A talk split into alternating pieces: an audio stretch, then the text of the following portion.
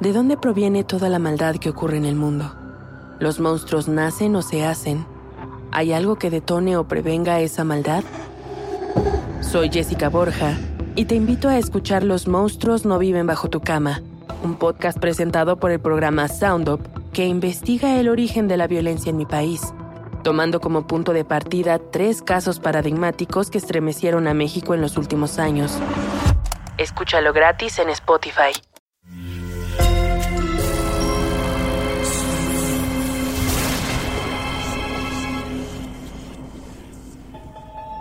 Portal Sonoro no se hace responsable de las visiones, pesadillas o encuentros cercanos del cuarto tipo que puedan suceder antes, durante o después de la experiencia. Para una experiencia sonora completa recomendamos audífonos para dejarte envolver por el mundo de experimentos retorcidos. Escucha bajo tu propio riesgo.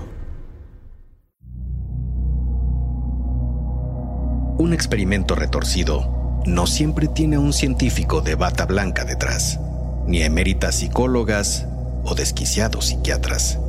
Como lo comprobará el experimento de este episodio, basado en hechos reales, algunas veces basta con ser un entusiasta y amable profesor de historia para desatar los comportamientos más escalofriantes. Abramos esa puerta en tu mente.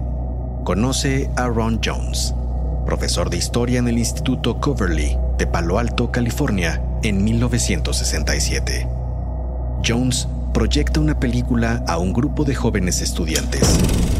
En pantalla, las atrocidades de la Alemania nazi en los campos de concentración. Es la crueldad humana, sin efectos especiales. Al terminar la proyección, Jones enciende las luces. Hay consternación e incredulidad en los rostros de los estudiantes. Suena la campana del descanso, pero nadie se levanta. El silencio es roto por una inocente pregunta de una de las estudiantes. ¿Todos los alemanes eran nazis? Sin saber cómo responder en ese momento, Jones dio inicio a uno de los experimentos que revelan de manera más clara la nada amable y endeble naturaleza humana.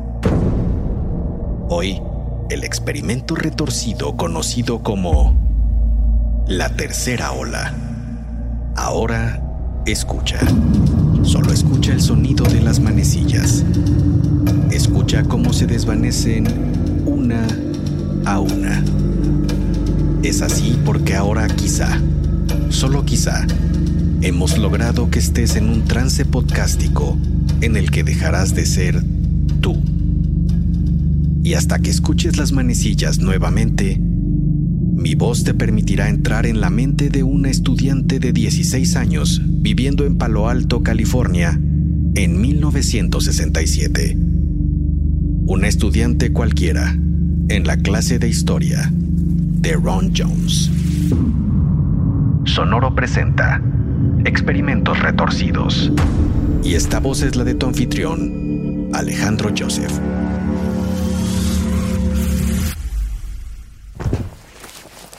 Despiertas con un sobresalto.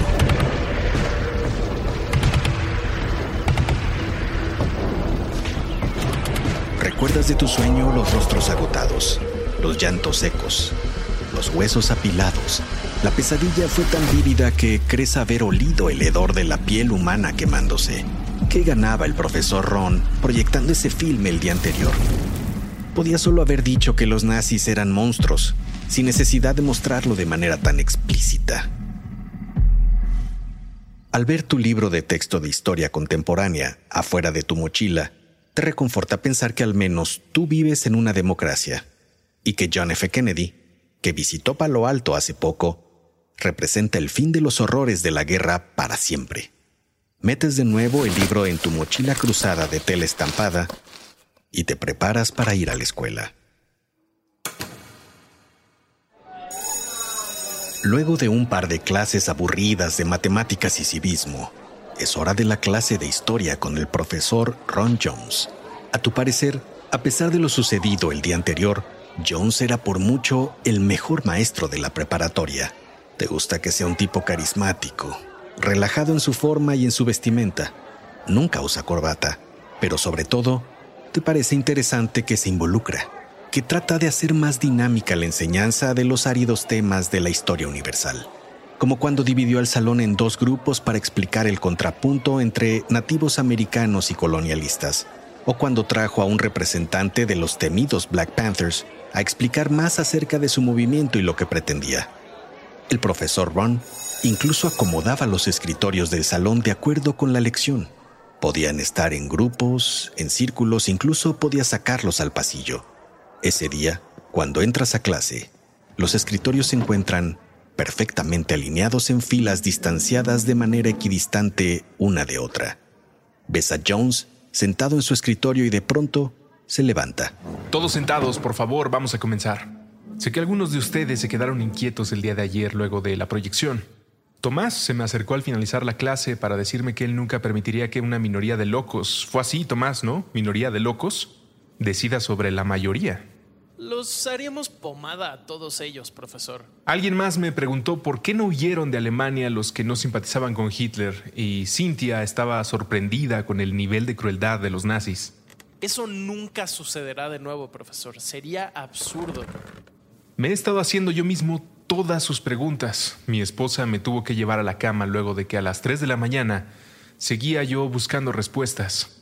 Por eso les propongo hacer un ejercicio en clase quienes sigan las instrucciones recibirán un 10. Quienes rompan las reglas estarán reprobados y deberán salir de clase. Les lo que escribe el profesor Jones en el pizarrón. Fuerza a través de la disciplina. Será un ejercicio muy simple. Hablar de disciplina es hablar de poder. Aquí Tomás, como capitán del equipo de Coverley, sabe que sin disciplina no hay equipo de americano que triunfe, ¿o no? Ay, que el torpe de Peter aprenda a cachar el balón. Puede ser, puede ser, Tomás, pero lo mismo sucede en las artes. Se necesita disciplina y control para triunfar. Comencemos con algo simple, la postura. El profesor Ron comienza a caminar entre las filas de escritorios y te esmeras en sentarte de la mejor manera. Siéntense lo más derechos que puedan. Ron Jones se detiene a tu lado. Miren, como su compañera, sigan su ejemplo. Espalda recta, rodillas dobladas en 90 grados, mirada al frente. Muy bien. A continuación, el profesor les pide a todos que se levanten y salgan del salón. Así lo hacen. Ahora, cuando les diga, tienen que regresar a sus lugares y sentarse derechos tan rápido como puedan. ¡Sentados! Chocan unos con otros al tratar de entrar al salón. Se ríen por su torpeza. Se quedan parados esperando poder pasar y finalmente se incorporan lento a sus asientos. Son tan lentos como un grupo de tortugas desorientadas. Lo pueden hacer mejor. Vamos, de nuevo. Durante los siguientes 20 minutos, repiten. Ron cronometra su tiempo en cada ocasión. Los tiempos mejoran muy poco hasta que uno de los compañeros sugiere alinearse para entrar primero los de las filas más lejanas y hasta el final los de las filas delanteras. Lo logran. Muy bien. Nuevo récord. Pero no hemos terminado. No, no había terminado. Pero notas que el salón entero está en completo silencio, esperando una nueva instrucción del profesor. Muy bien, muy bien. Disciplina, control. Ahora cuando les pida responder una pregunta, se paran al lado de sus escritorios y las primeras palabras que deben decir en su respuesta son, Señor Jones, ¿de acuerdo? Notas a tus compañeros emocionados con el juego del profesor. Tomás, ¿quién fue el primer ministro antes de Churchill? Fue... fue... Mal, mal. Ya rompiste dos de las reglas. No te paraste y no dijiste la palabra. Tomás interrumpe el profesor dándose un pequeño golpe en la cabeza se levanta y adopta una posición firme y rígida. Señor Jones, fue Chamberlain. Bien. El profesor te señala a ti ahora. ¿Qué país invadió Hitler en septiembre de 1939? Señor Jones, fue Polonia, dijiste. Y después tus compañeros. Señor Jones, se llamaba nacionalsocialista. Señor Jones, se trató de los judíos. Señor Jones, los homosexuales y los gitanos. Señor Jones, porque decían ser una raza superior. No quieres admitirlo, pero había en la clase una energía extraña, de logro, de unidad. Hasta los compañeros que nunca participaban como Peter lo hacían con entusiasmo. Es hora del descanso, pero muchos se han quedado en el aula. Algo que nunca antes había sucedido en la clase de historia de Ron Jones.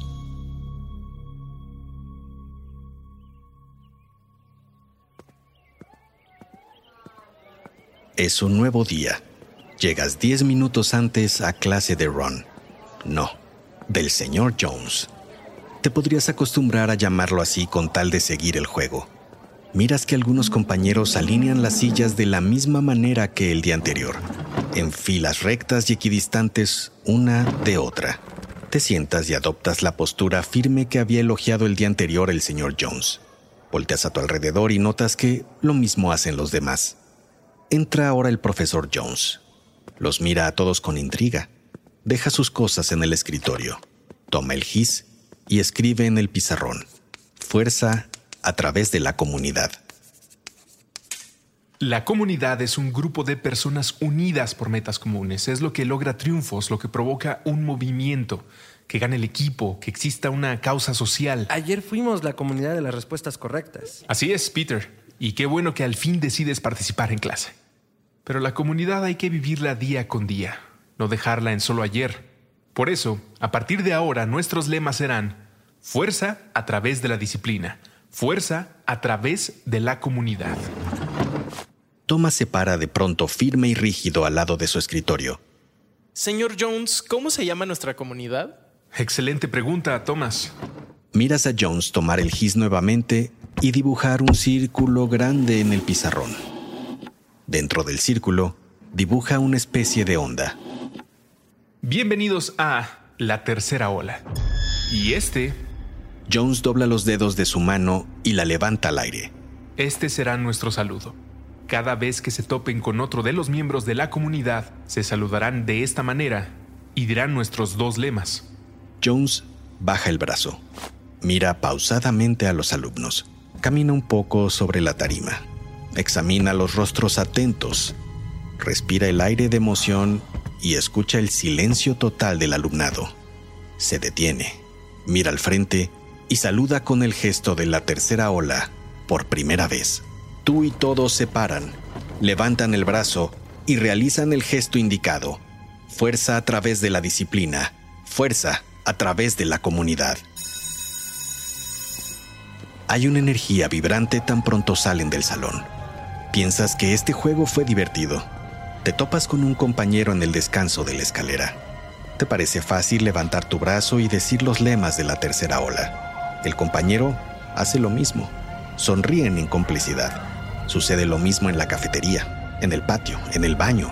Miras en un pasillo como unos compañeros dibujan en unas pancartas el símbolo de la tercera ola. Confiesas que te intriga lo que sucederá al día siguiente. Un compañero a unas bancas de ti comenta que Jones le había indicado habilitar el salón como cuartel general del movimiento. Es por eso que entiendes el gran pendón con el símbolo de la tercera ola colgado al fondo del salón. El profesor Jones entra al aula. Dos cosas le notas de nuevo. Viste un traje azul con corbata y su semblante es serio, como nunca antes lo habías visto. Se hace un total silencio con su entrada y mientras deja su portafolio en su escritorio. Muy bien, Felicito a todos los que siguieron con el ejercicio luego de la clase del día de ayer. Es hora del tercer paso. La disciplina y la comunidad son importantes, pero no significa nada sin... Lees que el profesor escribe en el pizarrón la palabra acción. Sin esto, no hay nada. Nunca deben temer a tomar acción para defender lo que creen. ¿Ustedes creen en la tercera ola? Un casi unísono. Señor Jones, sí, resuena en todo el aula. Debe ser una acción aceitada, todos juntos. Así es como lograrán más, como aprenderán más, como llegarán más lejos. Ustedes son la tercera ola. Nuevamente, señor Jones, sí, casi unísono. Ahora bien, como verán, cada uno tiene en su escritorio una tarjeta amarilla que he pedido a Peter que reparta. Pensé que eran tarjetas de detención. Silencio, Thomas. Es su acreditación como miembros del movimiento. Notarán que algunas de las tarjetas tienen una X roja marcada en la parte de atrás. Quienes tengan esas tarjetas serán monitores y, como tales, deberán reportarme directamente cuando un miembro no obedezca las reglas del movimiento. Cuando esto suceda, como saben, serán excluidos totalmente del ejercicio y de la clase. A ti te tocó una de esas tarjetas. Te enorgullece tener un papel más activo en el movimiento. Te sientes elegida. Su siguiente tarea será reclutar nuevos miembros para la tercera ola. Hablen de sus bondades y todos aquellos que sepan los lemas y que juren obediencia a los mismos estarán aceptados. Es hora de la acción. Sientes que algo se despierta en ti. Sientes que esto se ha vuelto más que un juego y lo disfrutas.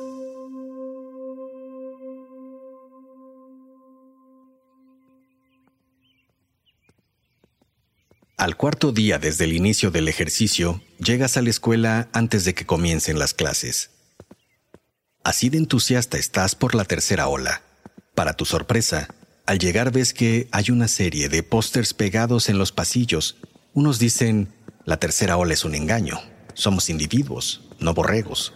Otros, no formes parte del culto, no renuncies a tu libertad. Algo se apodera de ti. Te sientes volátil Quizá es la X roja en tu tarjeta de miembro del movimiento, pero sientes ira. Ira contra quien haya colgado esos pósters. Que se creía que podía deshacer todo lo que van construyendo así nada más. Comienzas a bajar con celeridad los pósters. Alguien debía decirle a quien quiera que fuese el imbécil que la tercera ola era para crear igualdad. Era hora de crear comunidad y dejar fuera cualquier individualismo egoísta. En otras partes del Instituto Coverly, otros compañeros también descuelgan pósters. Los saludas con la mano y los lemas. Sigues avanzando hasta que llegas frente a la oficina del director del instituto. Alguien discute ahí adentro. Pretendes que estás retirando algo de la pared del pasillo y aprovechas para escuchar. Eran padres de un alumno.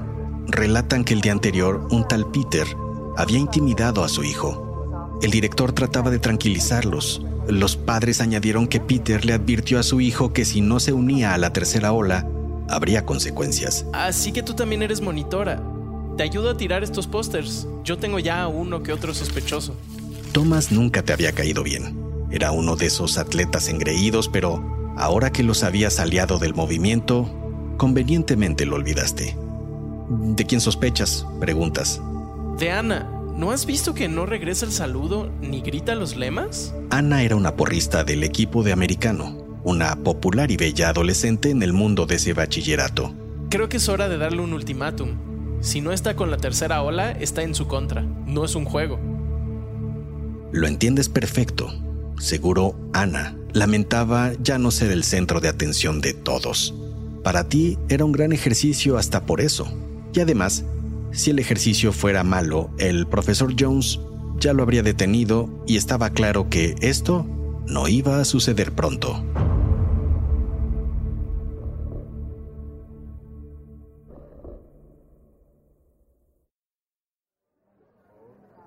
Nuevo día.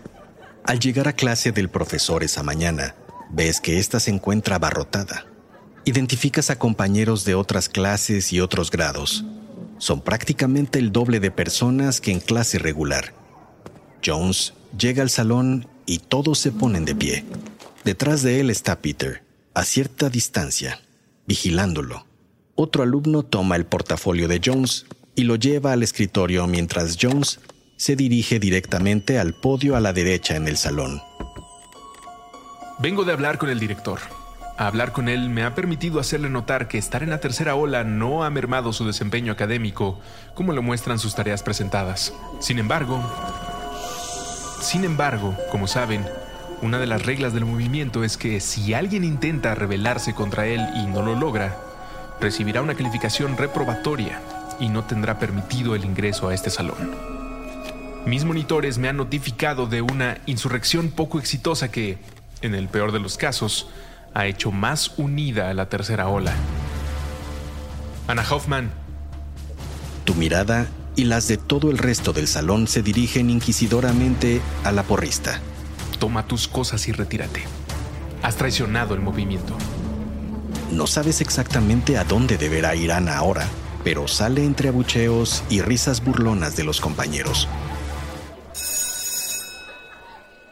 Minutos después, en el descanso, tus compañeros no dejan de cotillear acerca de la expulsión de Ana. Su familia debe haberle metido ideas en la cabeza, escuchas mientras caminas. Tal vez habría que enseñarle de otra forma a no meterse con la tercera ola. escuchas de una compañera. A tu parecer, la expulsión pudo tener que ver con los pósters que, nuevamente, viste colgados en distintas partes del instituto cuando llegaste por la mañana y que diligentemente otros monitores retiraron raudos y veloces. Recorres los pasillos y no ves ningún otro póster pegado. Te diriges a la biblioteca, el único sitio que te falta por checar. Pero antes de entrar, notas que Ana se encuentra charlando en una mesa distante con el profesor Jones. No imaginas qué pueden estar platicando. Quizá está recibiendo ella una última advertencia. Intento de convencimiento, te autocorriges, de las bondades de la tercera ola. Decides no entrar.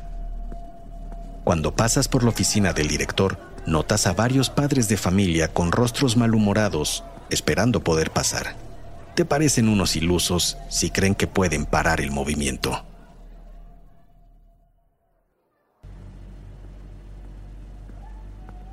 Al día siguiente, el ambiente en el instituto es muy distinto al de hace cinco días. Casi debes caminar todo el pasillo con el brazo en alto de tantos saludos que tienes que dar a otros miembros del movimiento. En distintas partes hay mesas en las que los pocos alumnos y alumnas que no lo han hecho se pueden sumar a la tercera ola. En las paredes están escritos en distintos puntos los lemas y dibujado el símbolo que los identifica. No recuerdas que el profesor Jones le haya dado instrucciones a nadie para hacer eso.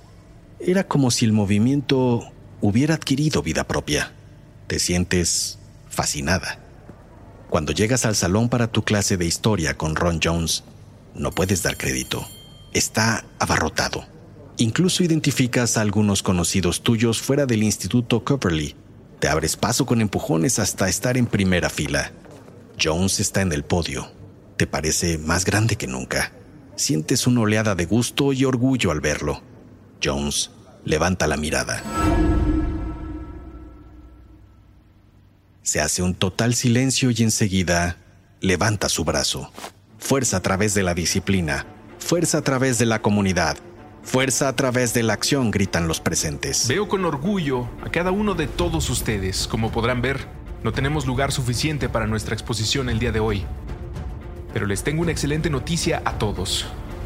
Esto que está pasando en Coverly está sucediendo en varias secundarias y preparatorias del país de manera coordinada. En todos esos lugares la tercera ola se está conformando con jóvenes como ustedes, que están dispuestos a todo para apoyar el movimiento. ¿Cierto? Gritas junto con el resto. Señor Jones, sí. Y retiembla el salón. Te sientes electrizada con esa fuerza. La tercera ola dejará de ser un ejercicio de clase y se convertirá en un movimiento político para hacer que este país sea grande nuevamente. Convoco aquí y ahora a todo aquel que pertenece a la tercera ola, pero a nadie más, a una reunión hoy por la tarde en el auditorio. Ahí tendrán el honor de conocer al líder nacional de nuestro movimiento y podremos dar inicio al sueño de una tercera ola nacional. Tu emoción es mucha por la tarde. Te encuentras sentada desde hace unos 20 minutos en una de las sillas hasta delante del auditorio. La espera te tiene agitada. En el sitio no cabe un alfiler. Hay nerviosismo. Hace unos momentos un compañero que no había querido saludar como lo pedía la tercera ola fue retirado a empujones y con una rechifla. Sientes algo de lástima por él. Por resistirse, se llevó algunos golpes, pero piensas que de cierta forma se los merecía por egoísta. De pronto, la cortina del escenario se levanta. Se puede observar una enorme pantalla ahí. Por unos segundos no pasa nada. De pronto, ves a Ana. Sí, a Ana Hoffman, la que había sido humillada y expulsada del movimiento, encender el proyector. El auditorio está en completo silencio lo que se comienza a proyectar en la pantalla te es familiar. Es el mismo video que les presentó Jones acerca del holocausto y los nazis hace tan solo cinco días. Los rostros agotados, los llantos secos, los huesos apilados, la imagen tan gráfica de la piel humana quemándose que casi la puedes oler. Se te revuelve el estómago, pero lo que te provoca un vuelco en el corazón es ver entre las imágenes de esos nazis a jóvenes alemanes, jóvenes saludando con el brazo en alto, jóvenes portando la insignia nazi con orgullo, jóvenes que podrían ser cualquiera de tus compañeros o tú misma. Es hora de que vuelvas a ser tú, de que regreses lentamente. Escuchas de nuevo las manecillas una a una mientras te haces consciente de que escuchas un podcast. Esa tarde el profesor Ron Jones les confesó a todos los asistentes que no había tal cosa como un movimiento nacional, que no conocerían a ningún líder porque ese líder no existía. Enseguida ofreció un sentido discurso explicando a los estudiantes lo manipulable que resulta la naturaleza humana cuando no se cuestiona nada. Explicó que tuvo que frenar así el experimento de clase porque había comenzado a salirse de sus manos. Hubo llanto, trauma y confusión, pero a final de cuentas, afortunadamente, todo regresó a la normalidad en el Instituto Coverly. Por decisión de la Junta Escolar, se pidió a Ron Jones su renuncia. Su inocente pero retorcido experimento muestra de manera paradigmática la velocidad y el absurdo que puede tener lugar cuando creemos ciegamente en un líder, en una idea fascista, pero también lo difícil que puede resultar salir de eso cuando se tiene miedo o se está forzado a cumplir con lo comandado. Para ilustrar lo anterior, el libro The Wave de Todd Strasser, que noveliza el experimento de Jones, es lectura obligada en algunos bachilleratos en el mundo. Aunque basado en algunos hechos reales, los personajes y situaciones de este podcast son ficticios. Para encontrar videos documentales, materiales de lectura y enlaces de interés acerca de la tercera ola, no dejes de consultar las notas de este episodio. Yo soy Alejandro Joseph. En nuestra próxima emisión, un experimento retorcido que buscaba revivir a los muertos.